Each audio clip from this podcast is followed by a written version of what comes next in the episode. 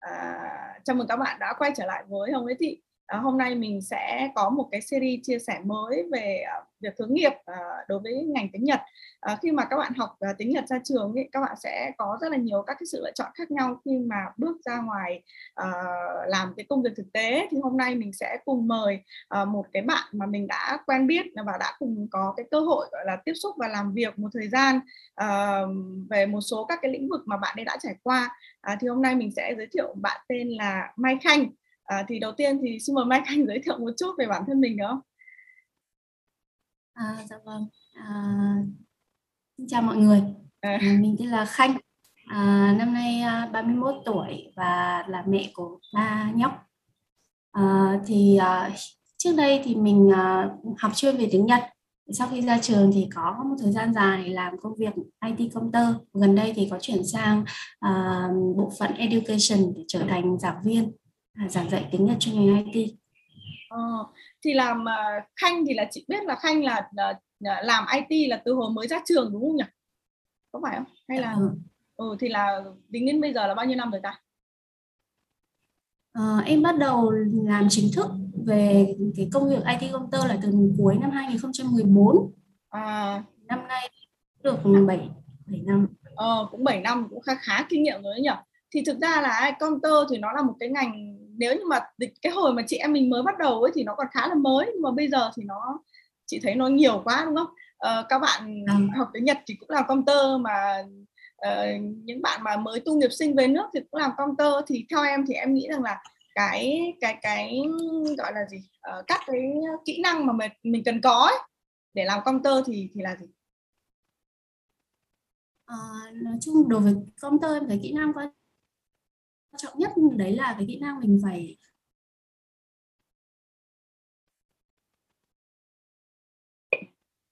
quan trọng và uh, đọc hiểu rồi thì cũng phải chuyển ngữ nó phải chính xác và nhanh nhanh và chính xác.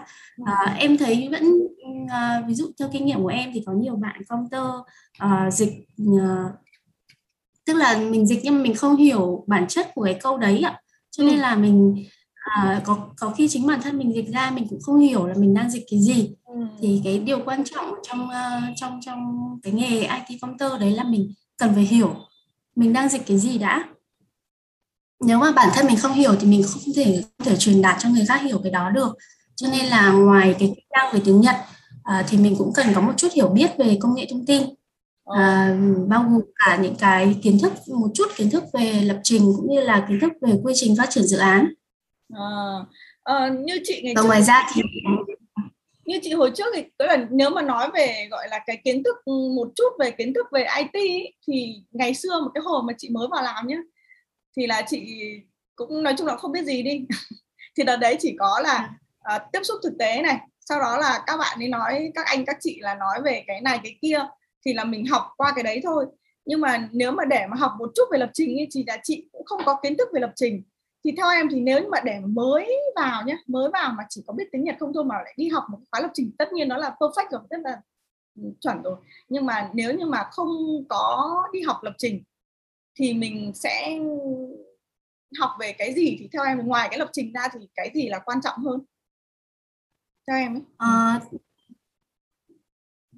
tất nhiên cái lập trình cái kiến thức về lập trình nó chỉ là một cái cái ví dụ mình có thì nó là tốt hơn thôi. Còn cốt lõi của người làm IT computer thì bản thân mình nó là một người phiên dịch mà. Thì cái kỹ năng quan trọng đấy là kỹ năng về tiếng Nhật cũng như là communicate.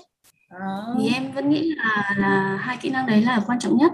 Ờ đúng rồi. Chị ở chị cũng nghĩ là như thế tại vì là cái việc mà mình chuyển ngữ từ tiếng Nhật sang tiếng Việt xong là communicate giữa hai bên để sao cho nó không bị conflict rồi phát sinh mâu thuẫn giữa hai bên đúng không? Mà có một cái là có lại ở trên mạng ấy nó chỉ có những cái ví dụ như là chị nghĩ là khi mà mình tìm hiểu về công ấy thì nó chỉ cần là ví dụ những cái kiến thức cơ bản về công như là những cái định nghĩa cơ bản nhé. Ví dụ như là các cái quy trình dự án thì đúng như là em nói lúc nãy thì cái quy trình mà làm dự án rồi các cái cách mà uh, thực hiện dự án ở Việt Nam thì chị thấy là cũng quan trọng này.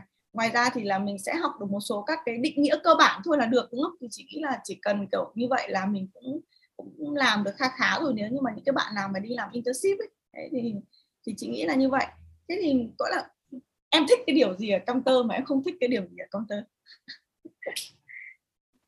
cái điều mà em thích nhất ở counter đấy là mình uh, nếu bây giờ quay ngược trở lại những cái năm mà như lúc nãy chị có nói là vào những cái sáu bảy năm trước thì đấy là counter vẫn còn là một cái nghề rất là hot và mới. Và khi đấy thì số lượng kỹ sư cầu nối ở Việt Nam vẫn còn rất là hiếm. Hầu như là không có. Ví dụ ở thời điểm em làm counter là không có không có vai trò của kỹ sư cầu nối luôn.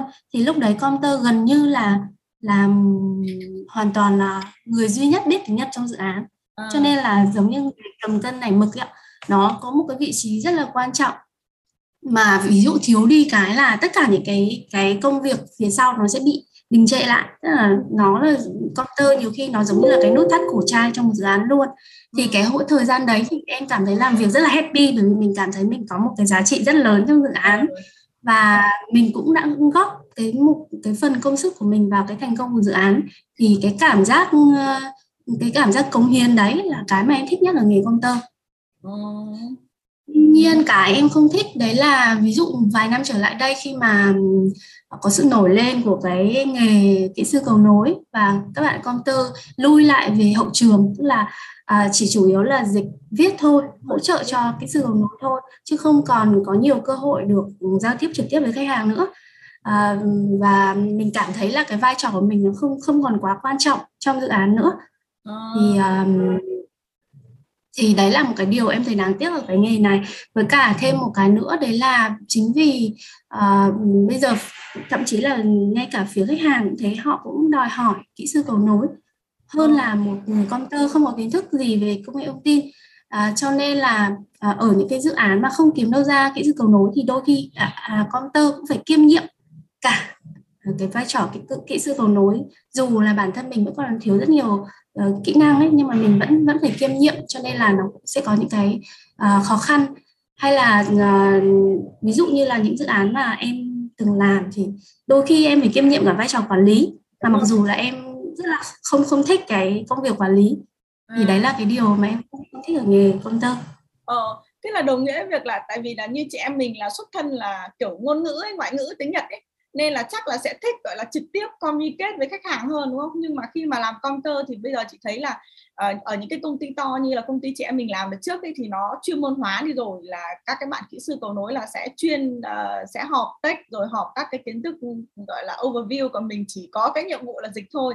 Nhưng mà có một số các cái công ty nhỏ hiện nay nếu như mà các bạn internship mà mới bắt đầu làm thì chắc là sẽ vẫn được làm như là chị em mình ngày xưa đúng không? Là uh, làm từ đầu đến cuối luôn vào dự án dịch từ đầu đến cuối xong là có cái vấn đề gì đấy là sẽ trao đổi giữa hai bên thì chị nghĩ nếu như mà làm một internship thì chị thích là làm một công ty bé hơn đúng không? Còn nếu như mà khi vâng. mà mình đã có cái một chút cái kinh nghiệm nào đấy rồi thì là mình sẽ vừa dễ kiếm việc ở công ty to hơn và mình cũng sẽ có cái gọi là có cái chỗ đứng ở các cái công ty lớn hơn ấy. Thì ờ, có một cái ý em nói ở đây là um, uh, như em ấy thì là em không có thích về mặt quản lý lắm nhưng mà lại phải gọi là khi mà làm cái nhiệm vụ là kỹ sư cầu nối thì là mình sẽ phải có thêm một cái bước nữa là phải overview quản lý được cái tiến độ này đúng không? Quản lý được cái quy trình của dự án này, rồi quản lý được cái công việc nó đang như thế nào này. Thì nếu như mà như vậy thì liệu counter thì nó lại chỉ thiên về dịch thôi chẳng hạn? Thì theo em thì một cái người mà counter mà mới ra trường ấy, mà lại chỉ có được dịch nói không ấy thì thì cái việc đấy thì chắc là nó sẽ là một cái không ấy chứ, đúng không? Có là nó không được hay cho lắm, đúng không?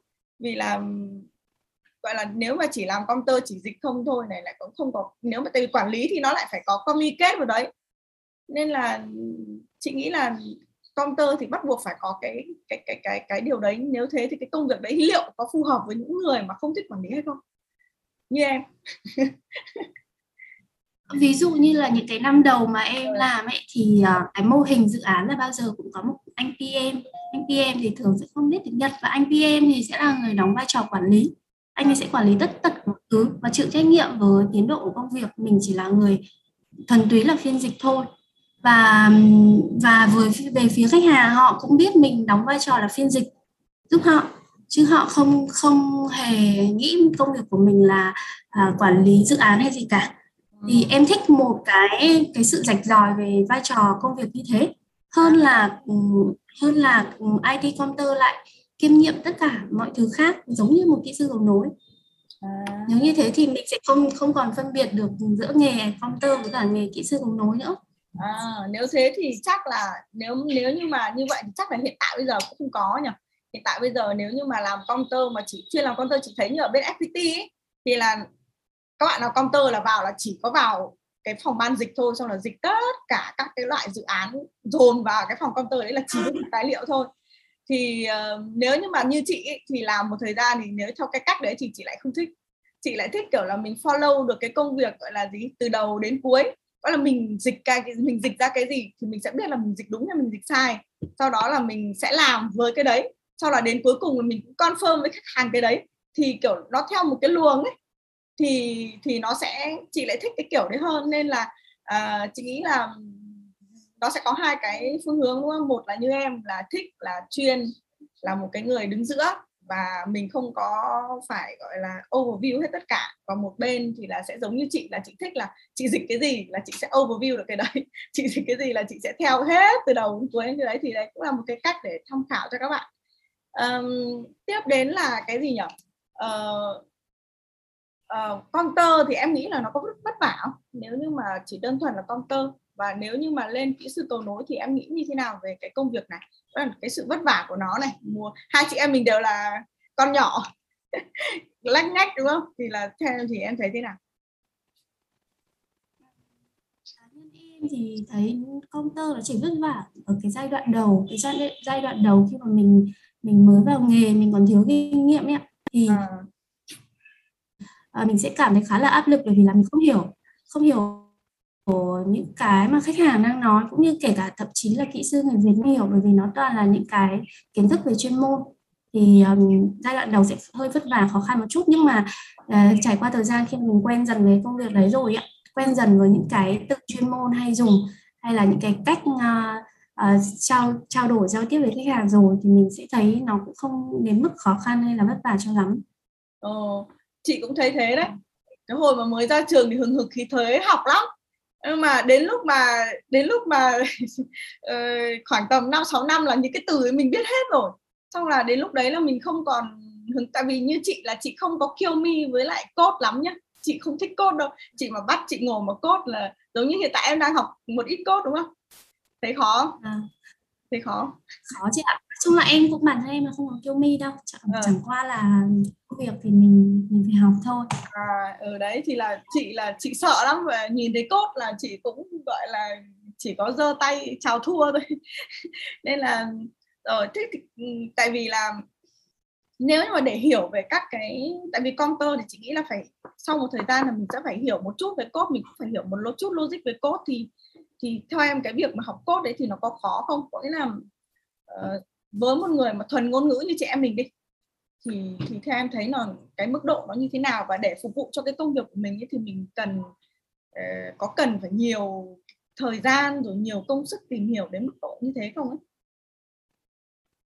Em nghĩ là cũng không đến mức là cần thiết phải học học sâu về cốt uh, computer thì chỉ cần hiểu những cái khái niệm cơ bản ví dụ như là những một số thuật ngữ trong Git GitHub chẳng hạn ừ. hoặc là những cái từ katakana mà hay dùng trong số code khi mà à, à, ví dụ như cộng trừ nhân chia hay là các cái ký hiệu à, a còng rồi là chấm than phẩy chấm phẩy những cái từ đấy tiếng Nhật gọi là gì được. Để khi mà mình có có một cái tình huống nào mà mình phải giải thích dịch dịch cho dev giải thích về sáu cốt với khách hàng chẳng hạn.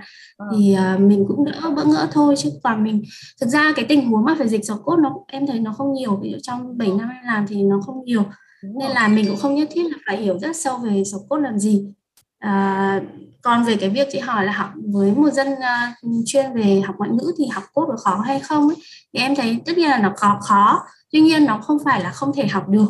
Là ví dụ như gần đây khi mà em bắt đầu phải học code ấy thì um, anh sếp anh ấy cũng có động viên anh ấy cũng nói là thực ra ta thấy code nó cũng cũng giống như học à, ngoại ngữ thôi cũng giống như học ngôn ngữ thôi mình cũng phải học ngữ pháp cũng phải ghép nó lại với nhau để thành một cái câu có ý nghĩa nó chỉ khác so với học ngoại ngữ đấy là với ngoại ngữ mày có sai một chút người ta vẫn hiểu. Nhưng với code thì mình bắt bắt buộc phải viết đúng 100% thì máy nó hiểu được. Chỉ có một cái đấy là nó khác thôi còn đâu là nó vẫn giống như là học ngoại ngữ thôi. Ừ. anh cũng động viên như thế và sau khi em học thì em thấy là mình cố một chút mà mình chịu khó xem nhiều video hoặc đọc nhiều tài liệu thì mình cũng vẫn có thể hiểu được Ừ, ờ, liên quan một chút về cái phần cốt này thì là chị thấy có một số bạn ở trong uh, khóa học của chị hay hỏi là chị ơi nếu mà thế thì học cốt ở đâu và học cốt cái gì thì chị thấy có một số bạn bạn tìm hiểu là nào phải học đến tận hai ba năm à, hoặc là học uptech thì em có cái gọi là osusume gì cho các bạn không? Có là có một tại vì chị thấy là hình như là như các bạn ở trong công ty mình ngày trước thì chỉ học một cái khóa cốt gọi là vài tháng hoặc là nửa năm thôi là được đúng không? Thì em có cái osusume cái khóa nào không hoặc là gì không? Nhưng, nhưng là các bạn ấy là đang định hướng là IT counter hay là làm ừ, IT counter gọi là mới mới mới ra trường thôi. Sau đó là mình muốn đi học một cái khóa gọi là để biết một chút về code ấy. Thì là theo em thì em nghĩ là nên học cái khóa nào hoặc là nên học những cái khóa kiểu đại khái nó như thế nào chẳng hạn. Thực ra thì bản thân em là chưa có từng học mà cũng chưa có bao giờ tìm hiểu về một à. khóa code nào dành công tơ cả. Bởi vì trước trước cái thời điểm mà chuyển sang bộ phận này thì em chưa bao giờ nghĩ đến việc là mình sẽ học code cả. À, Nên em giờ là, là như hiện tại giờ em, là công ty em, đang training cho mình đúng không? Không ạ tự học đấy chị ạ. À tự không học hả? cái khóa training ở đâu. À thế à? Ờ, thế, thế thì chia sẻ một chút về cái tự học của em thì em thì em đang học về cái gì gọi là học về ngôn ngữ à? Ngôn ngữ lập trình à? Ừ, em học về Ruby. À Ruby. Ừ. thì um, cũng chỉ đọc tài liệu với cả uh, em hay xem video video ở trên YouTube ạ à. video à. bằng tiếng Nhật à. uh, trên YouTube thì uh, em thấy có một số video họ dạy rất là dễ hiểu thì mình à. cứ nghe xong rồi mình thực hành theo thì mình cũng dần dần mình cũng vỡ ra được một chút à à thế thì chị sẽ nảy ra một cái ý định là cho các cái bạn mới là sẽ các bạn sẽ học qua một chút về các cái IT uh, ờ, com, uh, ờ, gọi là IT yoga đúng không đó là sau khi mà hiểu qua qua một chút về IT yoga và các cái từ mà mình hay dùng sau đó là mình sẽ lên YouTube mình search những cái ngôn ngữ mà mình muốn học là mình có thể gọi là mầy mò và học được đúng không? Ừ ok chị thấy cái ý này cũng rất là hay. Tại vì đợt trước thì chị thấy là có một số bạn hỏi chị thì chị cứ chị cũng không có học chưa có học tốt bao giờ thì chị cũng không biết là Osusume khóa học nào. Mà ngày trước chị thấy Sanasuric của mình ấy thì cũng có cái khóa học là ngôn ngữ Java với lại uh, gì gì đấy chỉ có vài tháng mà thấy các bạn cũng thấy đăm chiêu suy nghĩ lắm là chị ơi mất hàng năm thế thì làm sao mà em học được cái nọ thế kia? Thì hôm nay có thêm được ý tưởng mới cho các bạn. À, à, tiếp nói đến về uh, tiếng Nhật đi. Thì chị thấy là khi mà làm công tơ ấy thì nó sẽ có một cái là chị thấy dịch về về về con người nhiều lắm đúng không? Dịch báo cáo nhiều này à, dịch uh, uh, các cái uh, gọi là gì? Uh, spec thì tất nhiên là nó sẽ có một cái chung rồi sau đó là mình thuộc các cái spec ở trong đấy thuộc các cái từ ngữ trong đấy thì là mình sẽ dịch được rồi. Nhưng mà ngoài đấy ra ấy, thì là mình sẽ phải hiểu được cả về văn hóa này hiểu về um, uh, cách dùng từ cái cách mà chuyển ngữ ấy, thì à, chị nghĩ là tiếng Nhật của công tơ thì không khó. Nhưng mà để mà có thể dịch họp được này hoặc là dịch được ấy thì mình thầu lờ phần lớn là mình sẽ hiểu văn hóa là mình sẽ có thể dịch được được thôi. Thì theo em thì cái này nó như nào? Đó là um, gọi là theo cái kinh nghiệm của em thì làm thế nào để có thể dịch họp tốt này? Làm thế nào để ngoài cái kiến thức về chuyên ngành ra thì là mình có thể dịch được một cách suôn sẻ trong dự án? Mà nói đến khía cạnh văn hóa thì em nghĩ là hầu hết các bạn mà đã từng học đến Nhật thì cũng đều hiểu một phần nào về cái cách suy nghĩ hay là cách làm việc tác phong làm việc của người Nhật. Ví dụ như người Nhật họ rất là coi trọng cái việc đúng giờ chẳng hạn. Ừ. à, ví dụ người Việt Nam nhé hay có những cái tình trạng đến giờ họp rồi ví dụ 9 giờ họp thì 9 giờ mới bắt đầu xách máy tính để đi vào phòng họp cũng phải mất đến 5 phút 7 phút mới set up xong các thứ để vào họp tuy nhiên uh, đối với văn hóa của người Nhật thì đúng 9 giờ thì là mình phải có mặt trong cái phòng họp à, trong trong cái ví dụ như là trong zoom họp zoom thì phải có mặt trong zoom rồi. Nhiều đôi khi cũng phải vào sớm 5 phút chẳng hạn. Thì đấy là những cái văn hóa mình có thể những mình là người học tiếng Nhật mình biết những cái đấy thì mình cũng có thể uh, là truyền đạt lại với team là mình nên vào họp sớm hơn 5 phút chẳng hạn. Ừ. hay là uh, hay là ví dụ người Nhật họ rất kỵ cái việc đấy là đến phút chót rồi mình mới báo cáo là không làm được. Tức là người người Việt người Việt Nam hay có cái kiểu là mình mình đang mình đang trong đà tìm hiểu thì mình cố cố thêm một chút nữa để mình tìm hiểu thêm. Nhưng có khi mất cả ngày không tìm hiểu ra được nguyên nhân cái bước đấy chẳng hạn. Và đến tận tối mới bắt đầu mới báo cáo là à, tôi vẫn chưa biết được nguyên nhân ở đâu. Thì người Nhật họ rất là uh, khó chịu với cái kiểu đấy. Thì uh, thì trong quá trình làm dự án thì những cái đấy khi mà mình là vai trò công tơ thôi nhưng mà mình mình là người hóa của Nhật thì mình cũng có thể đưa ra được những cái ý kiến để giúp uh, team cải thiện những cái phần đó. Ví dụ như là về Horenso chẳng hạn thì team phải chú ý là báo cáo tột chiêu tức là báo cáo ngay từ cái giai đoạn uh, mình đang uh, điều tra ví dụ điều tra được một tiếng không ra thì cũng phải báo cáo đến uh, ở cái thời điểm đấy là tôi đang điều tra đến đâu rồi và đang gặp khó khăn gì chẳng hạn thì đấy em nghĩ là những cái mà sự hiểu biết về, về văn hóa của người Nhật có có có ích cho con tư con tơ ở trong những cái tình huống như thế. Ờ, chị thì có một cái kinh nghiệm như này về cái ý đấy của em nhé. Tại vì đợt trước thì thực ra cái phần mà tôi chưa Holenso ấy, thì là một cái điều mà ừ, thậm chí là team vẫn đang làm rồi nhưng mà có một cái điểm đó là người Việt Nam mình có cái tính là giả dụ như là mình dự đoán, mình dự kiến là cái cô sự, là cái effort để làm cái vấn đấy là mất một hôm. Nhưng mà thường ấy là Việt Nam mình là kiểu chỉ đại khái thôi, gọi là ai mai là mình tính toán là mất khoảng tầm một một ngày.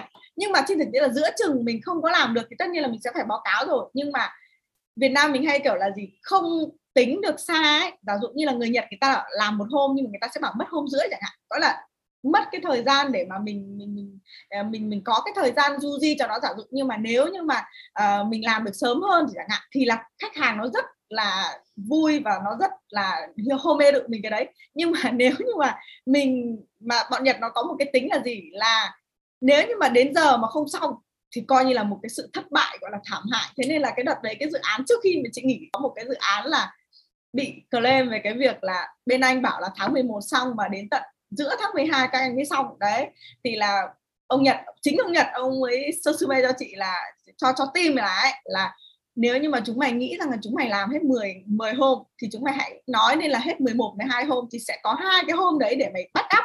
Ngoài cái việc bắt up ra thì nếu như mà 10 hôm mày đã xong rồi mà mày báo cho cảnh khách hàng là 10 hôm tao xong rồi thì đồng nghĩa việc là khách hàng nó sẽ đánh giá rất là cao cái việc là mình làm nhanh hơn tiến độ mặc dù tiến độ của mình nó vẫn cứ vậy thôi. Thì đấy là một cái mà chị học được từ cái việc là em vừa nói đấy. Um, thêm một cái nữa đó là uh, thêm một cái câu hỏi nữa thôi về ai về về về về công tơ thì uh, uh, chị, bây giờ thì chị thấy là rất là nhiều người làm công tơ và thậm chí là như công ty mình chỉ, chỉ có chỉ có tuyển người có kinh nghiệm thôi đúng không? Và không có tuyển người internship. Thế thì những cái người mà internship ấy thì là không biết là em có có cái chia sẻ gì để cho các bạn tự học? Nếu như mà tự học công tơ thì các bạn nên học những cái gì không? Để có là mình sẽ có những cái keyword gì mà theo em thì là sau nhiều năm trong nghề chẳng hạn, thì em nghĩ là các bạn nên tự học những cái gì? Thì em có cái ý tưởng gì cho các bạn không? Ừ. nó đang rơi vào cái tình trạng đấy là với cái nghề này thì nó đòi hỏi những người có kinh nghiệm rồi, nhất là những công ty lớn còn những người chưa có kinh nghiệm thì cũng cần phải uh, có một cái kiến thức nhất định nào đấy rồi phải tự học hoặc là tham gia những cái lớp những cái khóa học nào đó ở bên ngoài được khoảng 3 đến 6 tháng gì đấy. Ví dụ em thấy bây giờ cũng có rất nhiều uh, cái lớp những cái khóa học dành cho IT công tơ chẳng hạn thì các bạn cũng có thể tham gia vào những cái khóa học như thế à, hoặc là tự học. Thì nói chung là mình cái keyword nó có cái keyword để mà các bạn search không? Chẳng hạn như thế uh, ra là em ờ, em chưa đứng ở cái cái góc độ của một người là đi đi tìm tài liệu để học mà à. làm IT công tơ bao giờ nên em cũng không có cái gì để sử mê cho các bạn được tuy nhiên là uh, tuy nhiên là cái việc cái thực tế là bây giờ công ty hầu hết các công ty đều đòi hỏi người có kinh nghiệm nó là sự thật ờ. và cái việc các bạn phải có một cái nếu không có kinh nghiệm phải thì phải có kiến thức từ trước là là điều em nghĩ là nó đang đang đang làm cái yêu cầu cấp thiết rồi. Ừ, ok. Rồi thế thì à, thêm một chút nữa đi. À, để mà à, có là counter thì nó vẫn là tiếng Nhật là chính rồi. Chị nghĩ là đến 80 phần trăm là tiếng Nhật nó chỉ còn tầm 30 phần trăm là chắc là mấy cái kiến thức cơ bản về về nghề thôi. Thì um, uh, lại quay trở lại một cái chủ đề là liên quan tới cái việc là tiếng Nhật. Thì từ trước đến giờ uh, em có cái uh, tại vì chị thấy là gì? Uh, học ở trường ấy nó chỉ là một cái phần rất là nhỏ thôi. Và khi mà ra trường thì nó lại hoàn toàn khác đi. Chị thấy là từ lúc mà chị ra trường cho đến lúc mà chị làm thì nó nó không có giống thì uh, theo em thì để mà luyện tiếng Nhật đi bây giờ xem đến kinh nghiệm luyện tiếng Nhật của em đi thì bây giờ quay trở lại là cái hồi sinh viên thì em đã từng làm gì và bây giờ thì em làm gì thì em có thể chia sẻ cho các bạn một chút về cái cách mà học tiếng Nhật của em không? Ừ, cái hồi tiếng Nhật hồi sinh viên thì à. em đúng theo kiểu học gạo tức học là gạo. học từ sách tức là ví dụ như là trước mỗi kỳ thi N chẳng hạn thì em sẽ ra cái hiệu sách ở đầu trường ở cổng trường em mua tất cả các sách ví dụ là ôn N1 thì em mua tất cả các sách có chữ N1 ở ngoài bìa ừ. về và em làm tất cả tất cả cái đống sách đấy luôn trong ừ. vòng khoảng một tháng trước khi thi thi ừ. thì đúng kiểu là học gạo luôn hay là hồi em sang Nhật du học cũng thế thì um, kiểu như là có những cái bài test mà phải em phải viết được cách đọc cũng như chữ Hán của 100 chữ Hán không thông dụng. Thì ừ. em cứ phải viết đi viết lại tức là học học thuộc lòng luôn từng cái chữ đấy. Và thực ra bây giờ mà thời gian đấy em vẫn thấy là không hiểu tại sao mình có thể học kiểu như thế được. Ừ, ừ. nhưng mà tất nhiên là sau mỗi lần thi xong thì cái kiến thức nó không động lại nhiều bởi vì mình học theo kiểu là học sổi ạ. Tức là và em cũng có một cái chút đấy là cái trí nhớ ngắn hạn. Là mình mình có thể nhớ được nó trong một khoảng thời gian ngắn để đủ để mình đi thi đạt được điểm tốt sau đấy thì mình quên mất. Thì đấy là cái kiểu học hồi đại học của em. Còn bây giờ khi mà ra trường đi làm rồi thì kiểu học của em nó lại chuyển sang là bắt trước bắt trước từ khách hàng. Tức là khi mà em thấy khách hàng nói chuyện với nhau hoặc khách hàng nói chuyện với mình họ dùng những cái từ gì họ dùng cái cách nói như thế nào thì em sẽ nốt nó lại. Và lần sau khi mà em cần dùng một cái câu tương tự thì em sẽ bê y nguyên như thế chỉ ừ. thay lắp lại một số cái thông tin mà nó khác thôi còn đâu về cái cơ bản cái câu cơ bản thì là em bắt chước từ khách hàng. Và ừ. cứ sau nhiều lần bắt chước đấy thì dần dần nó cũng sẽ trở thành cái câu của mình. Thì đấy là cái cách học mà sau khi mà em em đi làm là học như vậy. Ờ, ừ đúng rồi. Tại vì là nhưng mà chị nghĩ là cái thời gian mà học gạo như em vừa nói thì hầu như là ai cũng sẽ phải học gạo như vậy. Giống như kiểu bây giờ các bạn mà mới đầu mới học đúng không? Thì nó chỉ làm sao mà đã biết cái gì đúng không? Thì là mình đầu tiên chắc là vẫn phải cần học gạo và cái thời gian học gạo đấy chị nghĩ nó cũng vô cùng là quan trọng chứ cũng không phải là uh, có một là không có ý nghĩa gì đâu thì tại vì vì mình có cái học gạo đấy nên là bây giờ mình mới mình mới có thể biết được là à cái gì hay dùng với cái gì là không hay dùng. Chứ còn nếu mà không học thì chắc là mình cũng không thể nào nắm được cái overview tổng thể của nó.